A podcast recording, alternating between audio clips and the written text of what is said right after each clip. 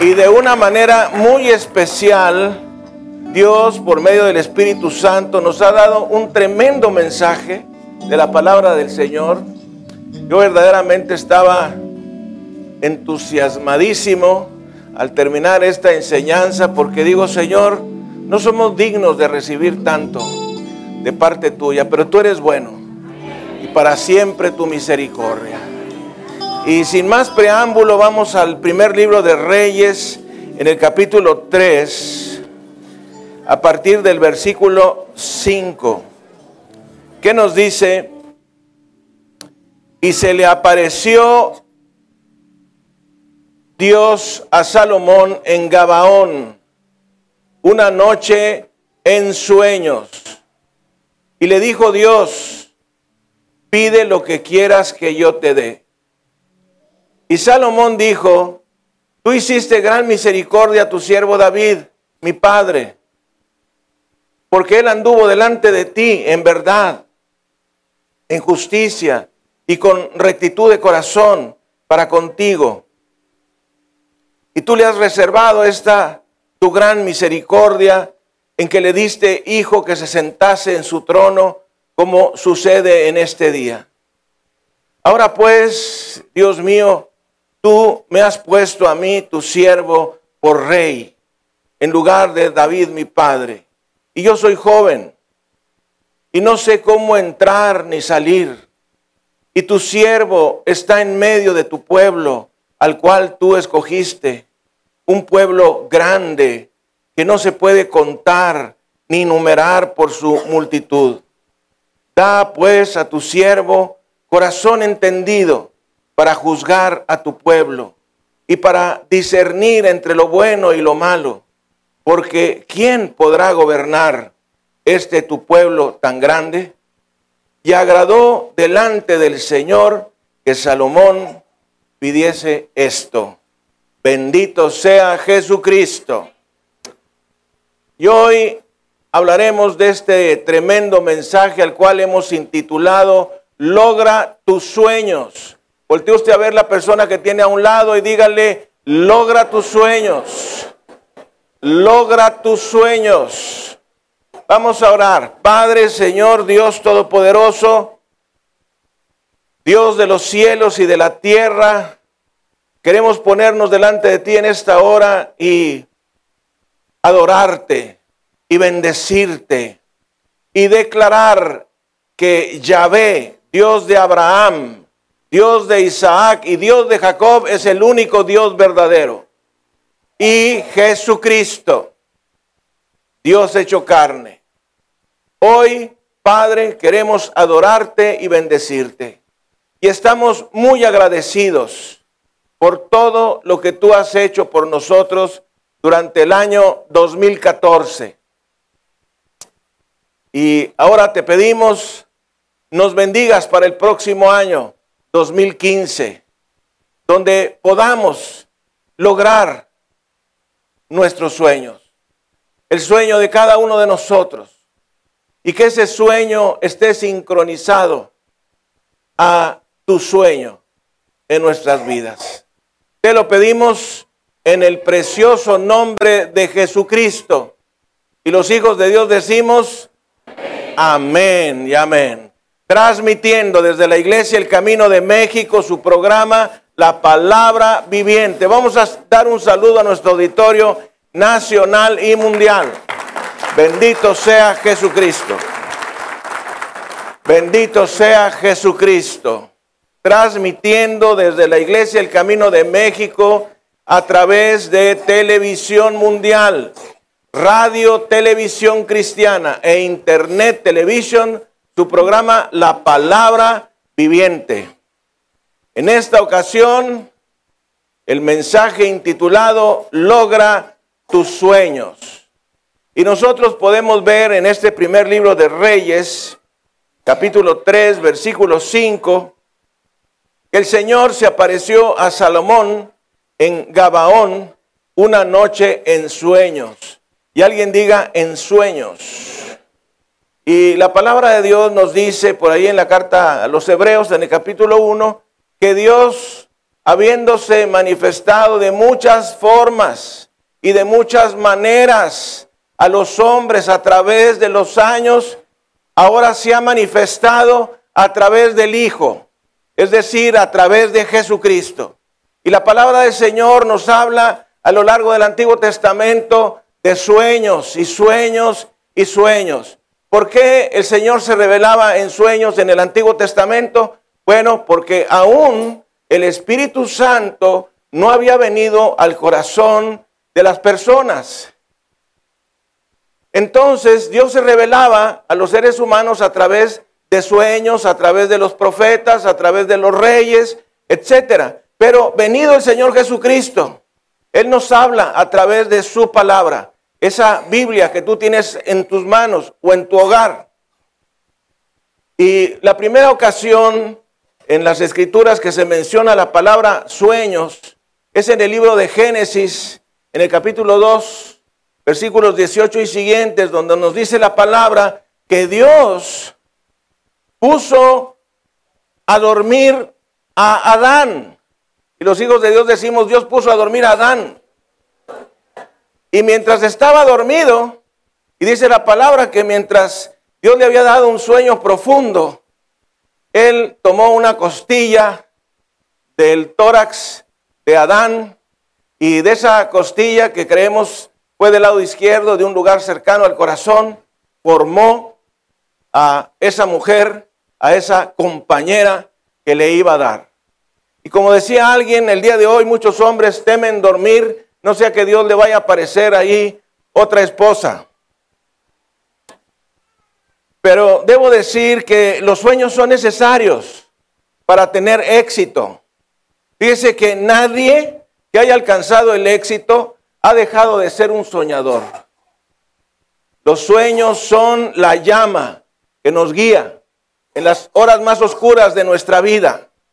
El hombre y la mujer que no tienen sueños son hombres o mujeres muertos. Algunos de nosotros podemos no tener sueños el día de hoy o nos hemos rendido a esos sueños. Hoy quiero que recojas tus sueños en el nombre todopoderoso de Jesucristo y los pongas junto conmigo en este altar delante de Dios para que Él se encargue de ellos, porque Dios es el Dios de los imposibles y lo que para ti o para mí es imposible, para Dios es posible. Y la escritura nos dice, nada es imposible para el que cree. Gracias Señor. Y vamos a meditar en algunas frases respecto a los sueños que hombres y mujeres han dicho a lo largo de los años. Por ejemplo, alguien dijo, si el sueño lo sueña una sola persona, es solamente un sueño. Pero si lo sueñan un hombre y una mujer, ese sueño se vuelve realidad. Otro más Dijo, un hombre que se alimenta de sueños, perdón, un hombre que no se alimenta de sueños envejece pronto. Pero un hombre, una mujer que se alimentan de sueños conservan juventud. Y eso lo hemos visto todos nosotros, los que hemos atendido jóvenes a lo largo de nuestras vidas, que mientras tú atiendes jóvenes, te contagias de la juventud de ellos. Y esa persona, hombre o mujer, maestro, maestra, también permanece en juventud al rodearse de jóvenes. Alguien más dijo, la sociedad perdona a veces al criminal, pero nunca perdona al soñador. Qué tremendo, ¿no? Alguien más dijo, no rechaces tus sueños. Sin la ilusión, el mundo, ¿qué sería? Y uno más, yo he vivido porque he soñado mucho. Bendito sea el nombre de Jesús. Son frases acuñadas por personas importantes en esta tierra, pero que también nos hablan de la importancia de los sueños. Y nosotros debemos soñar, pero con nuestros pies en la tierra. Voltee usted a ver la persona que tiene a un lado y dígale, sueña, pero con tus pies en la tierra. Fíjese que una frase que he aprendido es que uno debe mirar hacia arriba. El Señor le dijo a Abraham, mira hacia arriba, mira hacia las estrellas. Así será tu descendencia. Será como la arena del mar. Fíjese que cuando nosotros estamos deprimidos, al último lugar donde miramos es hacia arriba. Siempre estamos mirando hacia abajo. Entonces, quiero invitarte en el nombre de Jesucristo a que levantes tus ojos, mires hacia arriba y conserves ese sueño que Dios tiene para tu vida. Es importante soñar, pero con nuestros pies bien puestos en la tierra. Soñar sin trabajar trae decepción y tristeza. No hace daño soñar. Lo que hace daño es soñar sin trabajar. Y vamos a ir al libro de Génesis en el capítulo 37, a partir del versículo 6. Génesis 37, versículos 6 y siguientes. Génesis es el primer libro de la Biblia y nos dice, versículo 6, vamos a leer desde el versículo 5. Y soñó José, y los hijos de Dios decimos, y soñó José, y soñó José un sueño y lo contó a sus hermanos, y ellos llegaron a aborrecerle más todavía. Y él les dijo, oíd ahora este sueño que he soñado. He aquí que atábamos manojos en medio del campo, y aquí que mi manojo se levantaba y estaba derecho, y que vuestros manojos estaban alrededor y se inclinaban al mío. Le respondieron sus hermanos, ¿reinarás tú sobre nosotros? Y le aborrecieron aún más a causa de sus sueños y de sus palabras soñó aún otro sueño y lo contó a sus hermanos diciendo, he aquí que he soñado otro sueño. Y aquí que el sol y la luna y once estrellas se inclinaban a mí. Y lo contó a su padre y a sus hermanos y su padre le reprendió y le dijo, ¿qué sueño es este que soñaste? ¿Acaso vendremos yo y tu madre y tus hermanos a postrarnos en tierra ante ti. Y sus hermanos le tenían envidia, mas su padre meditaba en esto. Sea el nombre de Jesucristo bendito. Tremendo pasaje de la palabra de Dios. A mí me gusta en particular porque habla de un José. Y todos los que nos llamamos José generalmente somos soñadores. Y dice la palabra que soñó José un sueño y lo contó a sus hermanos y ellos llegaron a aborrecerle más todavía. ¿Por qué llegaron los hermanos de José a aborrecerle aún más? Porque fíjese que lo primero que ocurría en la vida de José es que el padre había hecho diferencias entre sus hijos. Nunca hagas esto en tu hogar. A veces un papá, una mamá prefiere más a un hijo o a una hija que a los demás. Nunca lo hagas. Este fue el problema que ocurrió en la vida de Jacob y de José. Su padre Jacob amaba más a José al resto de sus hijos. Tanto así que le regaló una túnica de colores. Algunas traducciones nos dicen una túnica larga. Y entonces, pues cuando vieron sus hermanos que su papá le había regalado esa túnica, aborrecieron a José. Y fíjense que José, además, pues era lo que diríamos aquí en, en nuestro tiempo, un soplón. Entonces estaba vigilando a sus hermanos y partía leña con su papá de lo malo que hacían sus hermanos, o rajaba leña, como dicen algunos más. Es decir, chismeaba, era un chismoso. No sea usted chismoso, ¿eh? aprovecho para decir esto. Entonces, José iba con su papá y le decía lo que hacía cada uno de sus hermanos. Entonces, lo aborrecían. No conforme con esto, nos dice la palabra de Dios que José les platicaba a sus hermanos y a sus padres sus sueños. Nunca lo hagas. Nunca lo hagas porque a veces las personas a las que les contamos nuestros sueños nos llegan a envidiar, nos llegan a aborrecer cuando no lo entienden o cuando no quieren esforzarse.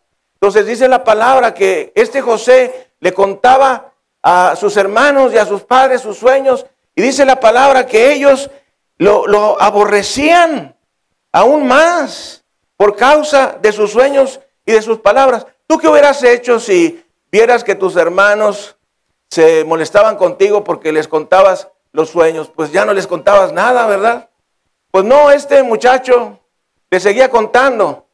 Y dice la palabra en el versículo 9, soñó aún otro sueño y lo contó a sus hermanos diciendo, he aquí que he soñado otro sueño, etcétera. Y nos dice la palabra en el versículo 11, y sus hermanos le tenían envidia, mas su padre meditaba en esto. La Biblia es un libro de sueños y los hijos de Dios decimos, es un libro de sueños. Pero fíjese, todavía más allá que nuestros propios sueños, la Biblia es un libro de los sueños de Dios. De lo que Dios Todopoderoso quiere hacer en nuestras vidas. Y eso me parece maravilloso. Voltaire, este célebre filósofo francés, decía que Dios es tan grande, tan grande, tan grande, que cómo iba a ser que se fijara en una persona como tú o como yo. Pues las escrituras nos dicen claramente que Dios se fija en personas como tú y como yo, en personas de bajo nivel, en personas eh, aún necias, aún no preparadas, Dios se fija en nosotros. Y demos gracias a Dios por ello. Por ahí me decía un maestro de la Biblia que me enseñó, decía, Dios pudo haber tenido mejores personas que nosotros, pero nos escogió a nosotros. ¿No le parece maravilloso? Dios pudo haber escogido mejores personas que tú, pero quiso escogerte a ti. Wow, dele gloria, honra y alabanza al Cordero. Bendito sea el Señor. Estamos endeudados con Él. Y en este pasaje que hemos leído respecto a José el soñador, vamos a ver que hay actitudes contrarias a nuestros sueños. Por causa de los sueños, tú y yo podemos sentir rechazo, odio, celos y envidia. Hay personas que quieren lograr el éxito sin esforzarse. Y déjame decirte que no puedes lograr el éxito sin esforzarte. Tenemos que esforzarnos. Hay personas que quieren el éxito sin trabajar, sin batallar, sin hacer ese plus del cual se habla ahora, algo más de lo que hacen los demás. Es lo que el Señor nos dice en su palabra, el caminar una milla más de lo que hacen todos los demás para poder lograr el éxito. Y si tú quieres tener éxito sin esfuerzo, déjame decirte, eso no lo vas a lograr. Tenemos que esforzarnos. Y cada persona de éxito se ha esforzado. A continuación, déjame decirte los 10 enemigos de los sueños. Cuando el espíritu de este mundo, cuando la palabra de Dios nos habla del espíritu de este mundo, se refiere específicamente a un demonio. Es decir, de la misma manera que existe Dios, de la misma manera que existen los ángeles, déjame decirte que también existe Satanás y también existen sus demonios. Una cantidad imprecisa en las escrituras de demonios y entre ellos se encuentra un demonio en particular que le llamamos el enemigo de la conquista. Y este enemigo de la conquista va a ser que ocurran cosas en nuestras vidas. Diez cosas principales. La primera de ellas, oposición. La segunda, temor. La tercera, desánimo. La cuarta, dudas. La quinta, murmuración. La sexta, depresión. La séptima, envidia. La octava, rechazo. La novena, pruebas. Y la décima, enfermedad. Y algunos de nosotros hemos pasado por cada una de ellas para poder alcanzar el éxito. Lo bueno es que si llegaste al de la enfermedad, ya la hiciste. Es exactamente el último intento de Satanás en tu vida para evitar que tengas éxito. Si ya llegaste a la enfermedad, Gracias a Dios. No como dijo aquella persona que, el médico que vio a aquel enfermo tan grave, que dijo, ya lo único que nos queda es pedirle a Dios. Oiga, cuando lo primero que tenemos que hacer cuando estamos enfermos es pedirle a Dios. Ya cuando la persona ya agotó todos los médicos y los hospitales y las medicinas, entonces se acuerda de Dios y le quiere pedir a Él, cuando es lo primero que debemos hacer. Entonces, si tú ya te encuentras en la enfermedad, te tengo buenas noticias. Lo que sigue es la sanidad de tu cuerpo y el éxito en tu vida. Demos gloria, honra y alabanza al Cordero. Gracias Señor Jesús.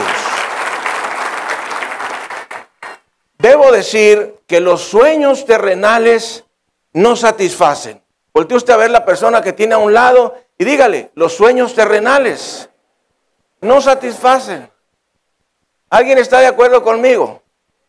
Cuando tú has buscado esos pequeños, medianos o grandes sueños y los has alcanzado, te das cuenta que ese sueño en realidad no te satisfació. No, se, no te satisfizo.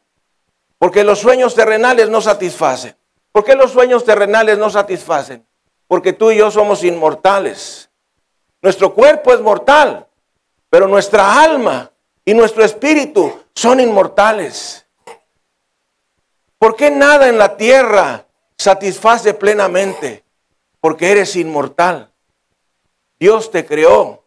Y lo único, oiga esto, es muy importante, lo único que podrá satisfacerte es la presencia de Jesucristo en tu vida. ¿Sabe que hay una gran diferencia entre ser religioso o tener una religión y tener una relación?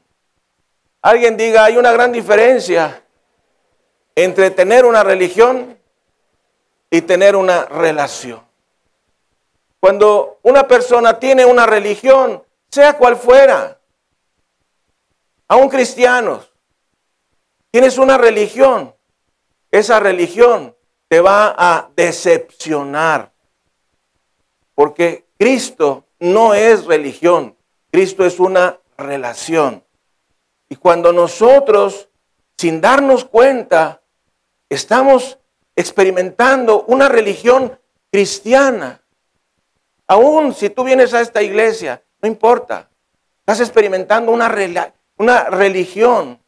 Esa religión no te va a satisfacer. Lo único que nos va a satisfacer es una relación.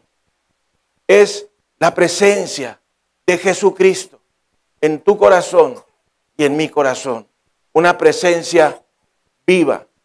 La palabra de nuestro Dios nos dice que Salomón, el hombre más rico, y más sabio que ha pisado en esta tierra después de haberlo tenido todo. Oiga usted, todo, absolutamente todo.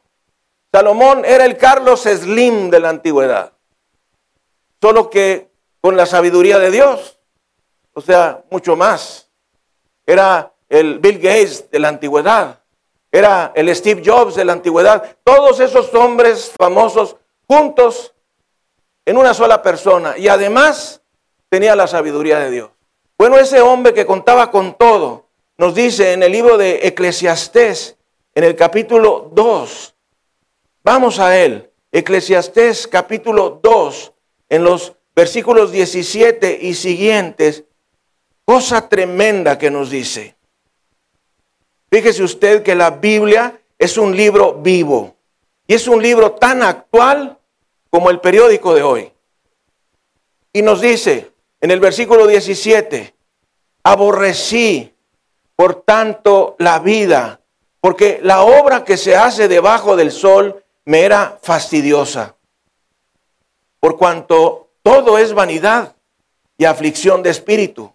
Asimismo aborrecí todo mi trabajo que había hecho debajo del sol, el cual tendré que dejar a otro que vendrá después de mí. Y quién sabe si será sabio o necio el que se enseñoreará de todo mi trabajo en que yo me afané y que me ocupé del sol, debajo del sol, mi sabiduría. Esto también es vanidad. Y nos dice en el versículo 20, volvió por tanto, qué tremendo, ¿eh? Lea esto conmigo. Volvió por tanto a desesperanzarse mi corazón acerca de todo trabajo en que me afané y en que había ocupado debajo del sol mi sabiduría. Tremenda cosa nos dice el rey Salomón, el hombre más rico y más sabio del mundo.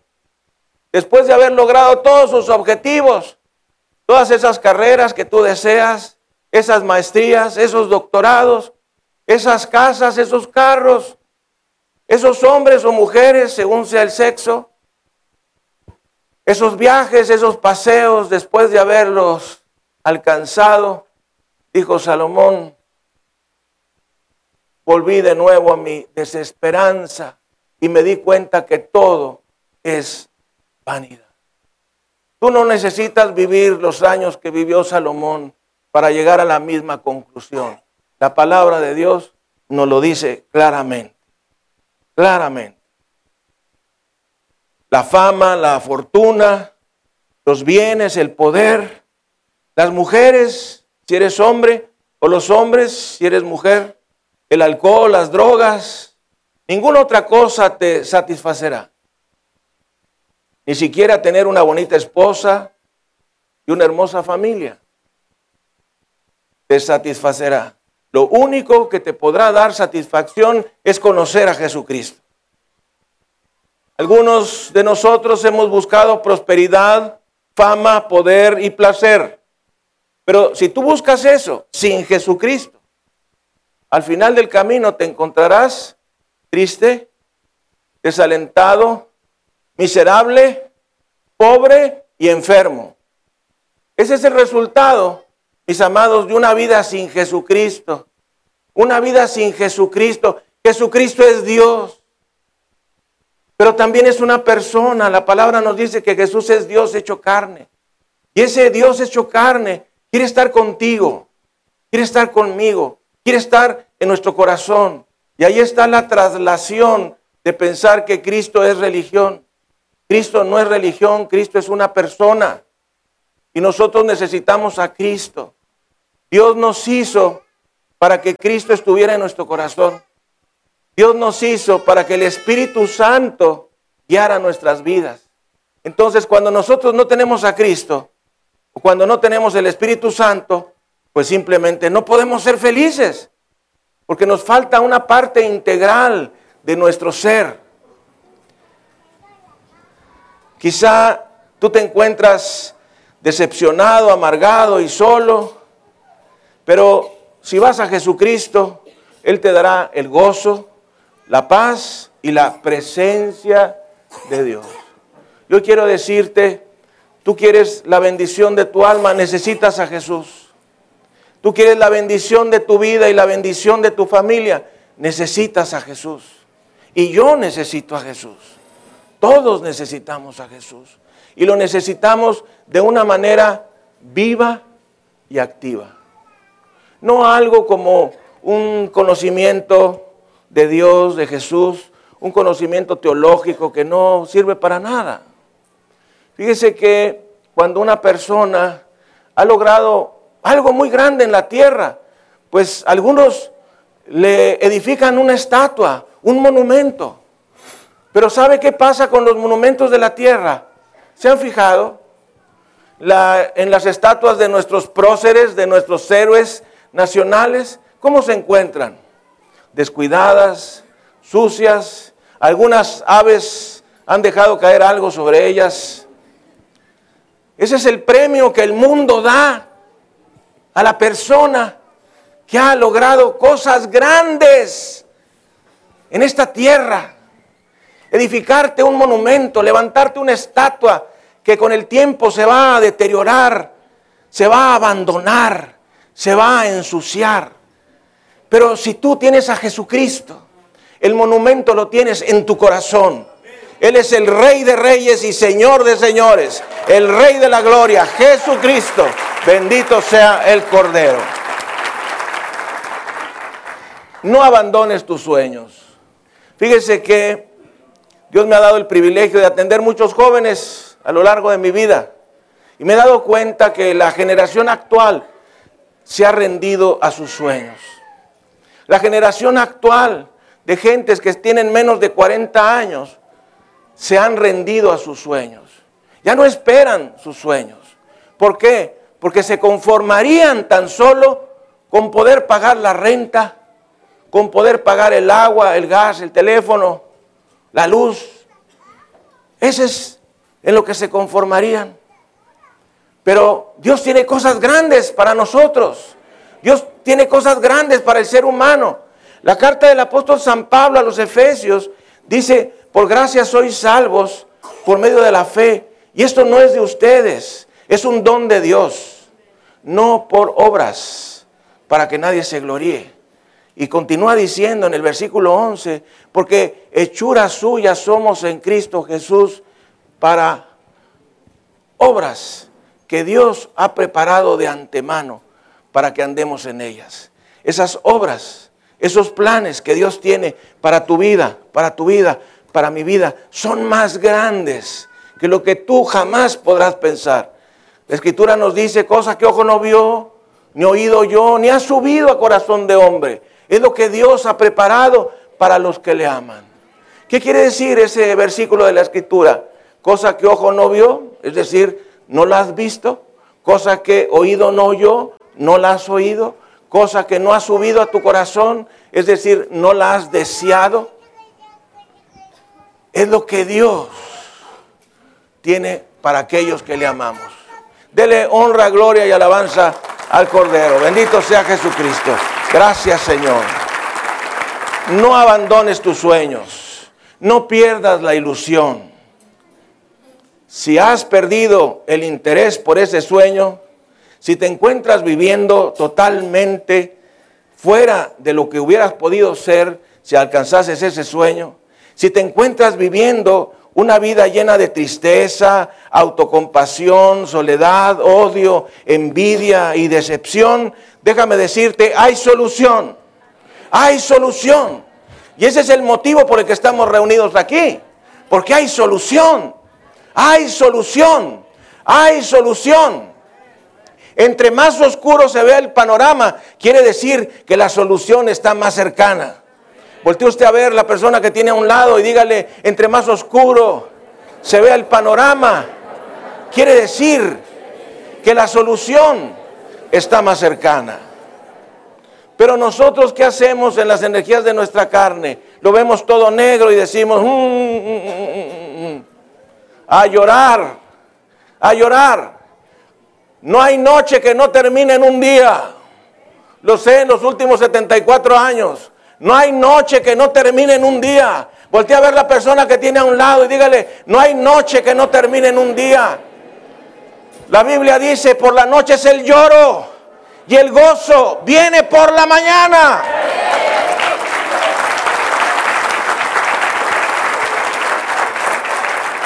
¿No le parece maravilloso?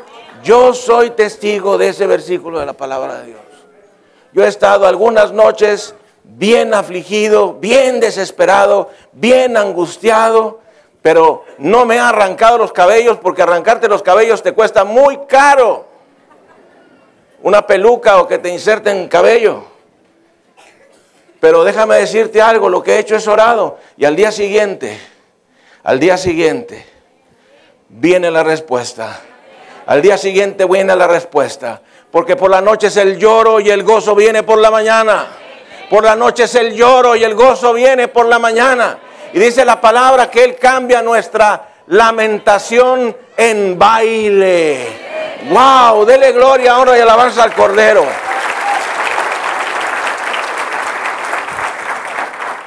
Hay personas que piensan que Dios es triste. Dios no puede ser triste. ¿Sabe por qué?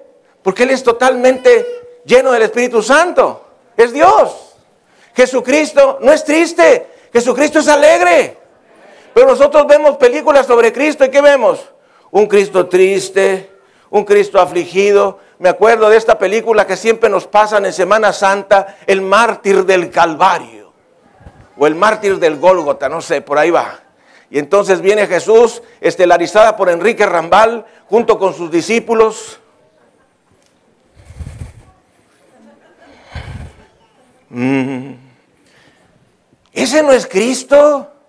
Cristo es Dios Todopoderoso, el dueño de los imposibles, el Señor de la gloria. Para Él no hay nada imposible, porque no hay nada imposible para Dios. Y Jesucristo es pleno en gozo, porque es Dios. Le voy a decir algo. Teológicamente Dios no puede ser triste. A ver, voltea a ver la persona que tiene un lado y dígale, Dios no puede ser triste. ¿Sabe? Si Dios fuese triste, no sería Dios. Hay ciertas cosas que a mí no me gusta enseñar porque considero que se ocupa un tiempo que es más importante para otras cosas. Pero teológicamente Dios no puede estar triste, no puede desconocer todas las cosas, no puede dejar de estar en todas partes, no puede tener el poder sobre todo, porque esos atributos son los atributos de Dios. Y si Dios no los tuviese, dejaba de ser Dios. Entonces, Dios no es triste, Dios es alegre. ¿Por qué está alegre? Porque tiene la respuesta para todo. Y si tú tienes la respuesta para todo, pues también vas a estar alegre. Amén. Claro. Si tú sabes todas las respuestas de todas las ecuaciones matemáticas y químicas, ¿cuál es el problema? Si tú vas más adelante que el desarrollo de todo ser humano, desde la etapa, desde la creación en los últimos seis mil años, ¿cuál es el problema? Si tú eres la persona más rica del universo, ¿cuál es el problema? Si tú eres la persona más alegre del universo que ha existido y existirá, ¿cuál es el problema? Dios es alegre. Dele gloria, honra y alabanza al Cordero. Bendito sea el Señor. A lo mejor tú crees que Dios se ha olvidado de ti. A veces caemos en esto. Caemos en lo que se llama el pozo de la autocompasión. Dicho en inglés es el pity pot party. Es decir, estás ahí en el pozo. Hay gente que le gusta sufrir, ¿eh? Hay gente que le gusta quejarse. Hay gente que le gusta estar enferma. No te goces estando enfermo, gózate estando sano. Yo me acuerdo de una señora que padecía terribles migrañas y tenía unos dolores insoportables y entonces el esposo y los hijos todos los días le decían, mamá, ¿cómo te sientes?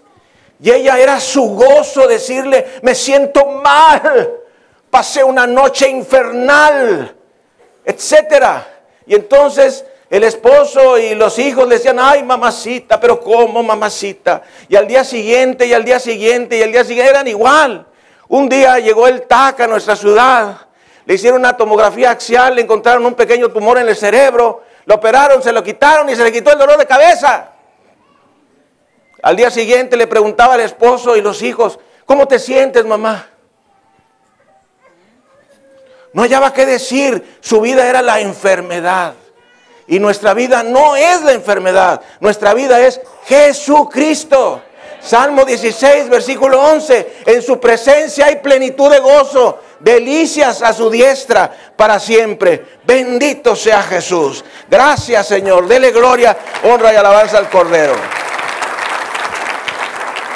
Fíjese usted, nosotros a veces pensamos que Dios se ha olvidado de nosotros, porque estamos experimentando problemas en el matrimonio, problemas en la familia, problemas en la economía, problemas en el trabajo, problemas en el negocio, problemas en alguna área de nuestras vidas. Y quiero enseñarte un secreto. Dios permite la aflicción, Dios permite el sufrimiento para que nos acerquemos a Él. A ver si puede repetirlo junto conmigo. Dios permite la aflicción. Dios permite el sufrimiento para que nos acerquemos a Él. ¿Y qué va a pasar si tú o yo estamos sufriendo y no nos acercamos a Él? Vamos a seguir sufriendo. ¿Qué va a pasar luego? Vamos a sufrir de otra cosa más. ¿Tú quieres más cosas? A mí no me gustan esas cositas. ¿Eh? ¿Qué le parece con estar contento y gozoso? ¿Le gustaría estar contento y gozoso todos los días? ¿Le gustaría tener paz en su matrimonio y en su familia? ¿Le gustaría tener suplidas absolutamente todas sus necesidades? Bueno, la respuesta se llama Jesucristo. Él es la solución. Él es el Salvador. Él es el proveedor. Él es el Rey. Él es Yahvé Jiré, el Señor nuestro proveedor. Dele gloria, honra y alabanza al Cordero.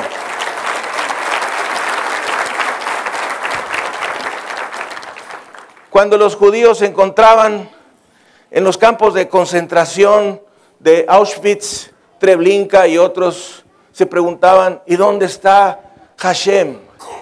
¿Y dónde está Yahvé? ¿Dónde está Elohim? ¿Dónde está? ¿Quieres saber dónde está? Está en el mismo lugar donde ha estado siempre, en su trono de gloria. Mientras Jesucristo, nuestro Señor, estuvo colgado entre el cielo y la tierra, Él lo estaba viendo. Pero no quitó la aflicción. ¿Por qué? Porque esa aflicción tenía un propósito. Y el propósito es tu salvación, tu salvación, tu salvación, mi salvación, el que podamos estar con Dios por toda la eternidad. Mis amigos, prácticamente soy mayor de edad que cualquiera de los que estamos aquí. Déjame decirte, no pierdas tu vida. No, no te la pases sufriendo. No eches a perder tu vida. Dios tiene la solución para ti. El diablo nos ha engañado a todos nosotros. Nos ha hecho creer que podremos vivir una vida a medias con Dios. Una vida religiosa, una vida donde nos acercamos a Él los domingos o tenemos una fe estacional. Nos paramos en la iglesia en Navidad, en Semana Santa y el resto del año nos olvidamos de Dios. Eso no es una relación, eso es una religión. A eso se le llama fe estacional o fe sacramental, que nos acercamos a Dios nada más cuando tenemos que pasar por cierto evento religioso o por una necesidad muy imperiosa de nuestras vidas. Pero yo quiero decirte, ¿qué necesidad tienes de tener una necesidad imperiosa en tu vida o en la de tu familia? Si tú puedes lograr vivir en paz con Dios con su bendición, con su salvación, con su comunión? La respuesta es Jesús. Nuestros sueños tuvieron un gran costo. La palabra de Dios nos dice que nuestros sueños le costaron a Jesús absolutamente todo. Dice la carta a los colosenses en el capítulo 2, a partir del versículo 13. Este es un pasaje muy importante y si se lleva este solo versículo hoy, Dios va a estar muy feliz. Antes, antes que nada, déjeme decirle algo. ¿Sabías que Dios está muy contento contigo hoy? ¿De veras lo crees?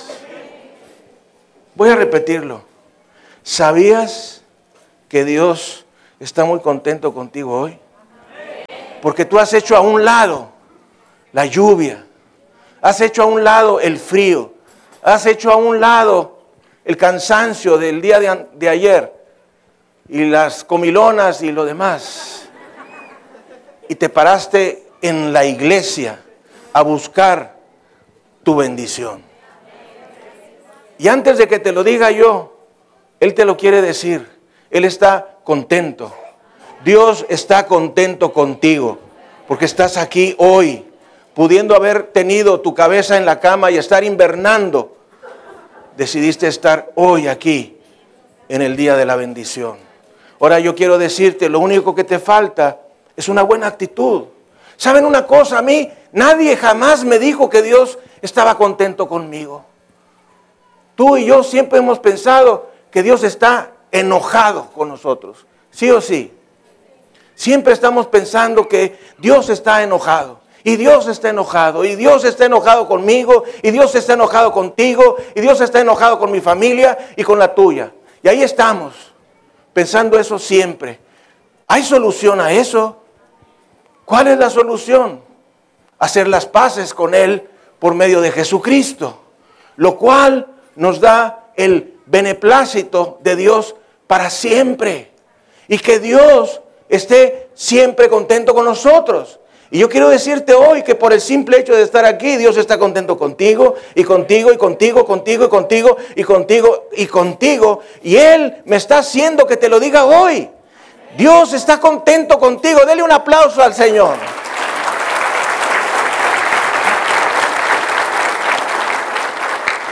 Y dice Colosenses en el capítulo 2, versículos 13 al 15, y a vosotros, estando muertos en pecados y en la incircuncisión de vuestra carne, os dio vida, juntamente con Él, perdonándoos todos los pecados, anulando el acta de los decretos que había contra nosotros, que nos era contraria, quitándola de en medio y clavándola en la cruz y despojando a los principados y potestades, eso quiere decir a los demonios, los exhibió públicamente triunfando sobre ellos en la cruz. Qué cosa tan tremenda. Fíjese usted que todas las bendiciones que nosotros necesitamos, todas las bendiciones que queremos y que querremos por toda nuestra existencia, no solo en la tierra, sino aún por la eternidad, fueron conquistadas en la cruz del Calvario. Yo soy un fan de la cruz de Cristo. Soy un fan de la cruz de Cristo. Porque en esa cruz, de esa cruz, de la de Jesús, provinieron todas nuestras bendiciones. Y la palabra nos dice en la escritura que las bendiciones fueron que estando nosotros muertos en pecados, estando nosotros fuera de una relación de pacto con Dios, en base al pacto de Dios con Israel, nos dio vida y nos perdonó todos los pecados. Y dice, anulando el acta de decretos que había contra nosotros, que nos era contraria, quitándola de en medio y clavándola en la cruz. Y despojando a los principados y a las potestades, los exhibió públicamente, triunfando sobre ellos en la cruz. ¿Qué quiere decir esto? Que por causa del Calvario, tú y yo podemos ser libres del castigo de nuestros pecados. Por causa del Calvario somos libres de la culpa. Por causa del Calvario somos libres de los poderes y potestades y principados de las tinieblas. Por causa del Calvario somos libres del temor del presente y del futuro. Por causa del Calvario somos libres del temor de la muerte, de la tumba del infierno y de Satanás. Porque a quien el Hijo liberare será verdaderamente libre. Dele gloria, honra y alabanza al Cordero.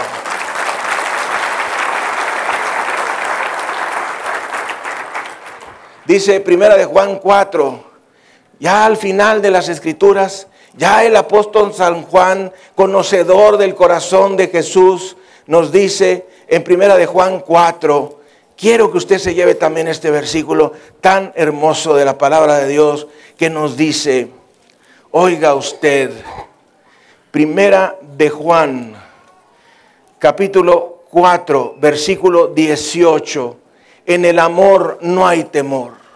¡Wow! Todos los filósofos, poetas, literatos, sociólogos y psicólogos quisieran tener esta definición. En el amor no hay temor, sino que el perfecto amor, es decir, el amor de Dios, el amor de Cristo en nosotros, echa fuera el temor. Porque el temor lleva en sí castigo. Es decir, que cuando tú tienes temor, tú solito te estás castigando a ti mismo. Cada vez que tú y yo tenemos temor, nos estamos castigando a nosotros. Y aprovecho para hacer una cápsula cultural y decir que el temor es una de las armas más poderosas de Satanás. Si no es que la primera y principal, el temor. Cuando Satanás logra que tú tengas temor en tu corazón, ya ganó. Temor a la muerte, temor a la enfermedad, temor a la pobreza, temor al abandono de tu esposo, de tu esposa, temor a problemas con tus hijos, etcétera. Cuando tú tienes temor, Satanás ya ganó y tú perdiste. Pero dice la palabra que en el amor no hay temor, porque el perfecto amor echa fuera el temor, porque el temor lleva en sí castigo, de donde el que teme no ha sido perfeccionado en el amor. ¿Qué es ser perfeccionado en el amor? Haber hecho las paces con Dios, por medio de Jesucristo. Vamos a inclinar nuestra cabeza, cerrar nuestros ojos. Quiero hablarle a tu corazón y a tu vida y decirte, ¿deseas la bendición? Levante usted su mano derecha. ¿Desea la bendición? Bájela. Estoy obligado a decirle de parte de Dios que si tú quieres la bendición, no hay otra manera, y créamelo que lo he buscado por todos lados, la manera, no hay otra manera en que puedas lograrlo sin tener un arreglo con Dios, el arreglo del perdón de tus pecados, el ir a Dios y pedirle perdón. Quiero decirte que la palabra de Dios dice, y la sangre de su Hijo Jesucristo nos limpia de todo pecado. No hay un solo pecado que tú hayas cometido o que puedas cometer que no pueda ser limpiado con la sangre de Cristo. Una sola gota de la sangre de Cristo limpia absolutamente todos tus pecados de toda tu vida y de la mía. Y dice la palabra del Señor, arrepentíos y convertíos para que vuestros pecados sean borrados. Ese versículo cambió mi vida. Quiere decir que si tú estás dispuesto a abandonar el pecado con la ayuda de Dios, él está dispuesto a borrar tus pecados. ¡Wow! No lo vas a escuchar mucho en otra parte. Es lo que dice Hechos 3:19. Arrepentíos y convertíos para que vuestros pecados sean borrados. Yo sé que no puedes dejar el pecado. Lo sé. ¿Por qué lo sé? Porque lo he vivido en mi vida. ¿Por qué lo sé? Porque la palabra de Dios lo dice. Pero Dios no te pide que lo abandones, te pide que quieras. ¿Quieres? Levanta tu mano. ¿Quieres abandonar el pecado? ¿Te gustaría abandonar el pecado? ¿Te gustaría que Dios te ayudara a abandonar el pecado? Claro, claro. Bueno, si tú estás dispuesto a abandonar el pecado, Dios está dispuesto a convertirte y a cambiarte y a transformarte. Y por encima de todo, está dispuesto a perdonarte y a lavar tus pecados con la sangre de Jesús. Ahí donde usted está, con su cabeza inclinada y sus ojos cerrados, ore de corazón, ora con sinceridad y en voz alta y diga junto conmigo, Dios Todopoderoso,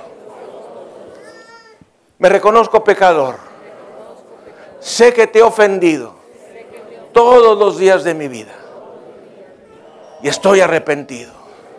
Señor, deseo abandonar el pecado, pero no puedo abandonarlo. Hoy he aprendido que tú deseas que yo tenga la actitud del abandono.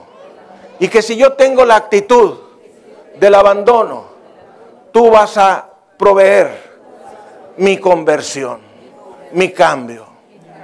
Y hoy, Señor, te pido que me perdones. Decido abandonar el pecado. Conviérteme y seré convertido. Sálvame y seré salvo.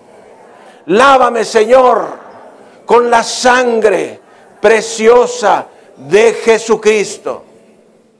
Háblele usted a Jesús junto conmigo. Señor Jesús, quiero ser lavado con la sangre que derramaste en la cruz del Calvario. Lávame, límpiame, santifícame, purifícame. Y te pido, entres a mi corazón. Renuncio a Satanás y a sus demonios. Y te pido, Señor Jesús, te sientes en el trono de mi corazón y desde ahí seas mi Señor y mi Salvador y mi Rey. Bautízame con el Espíritu Santo. Quiero hablarle a los demás de ti. Dame el privilegio. Manifiesta en mí las señales del nuevo creyente. En el nombre todopoderoso de Jesucristo. Te lo pido. Amén. y amén. Dele gloria, honra y alabanza al Cordero. Gracias Señor. Bendito sea Jesucristo. Gracias Señor.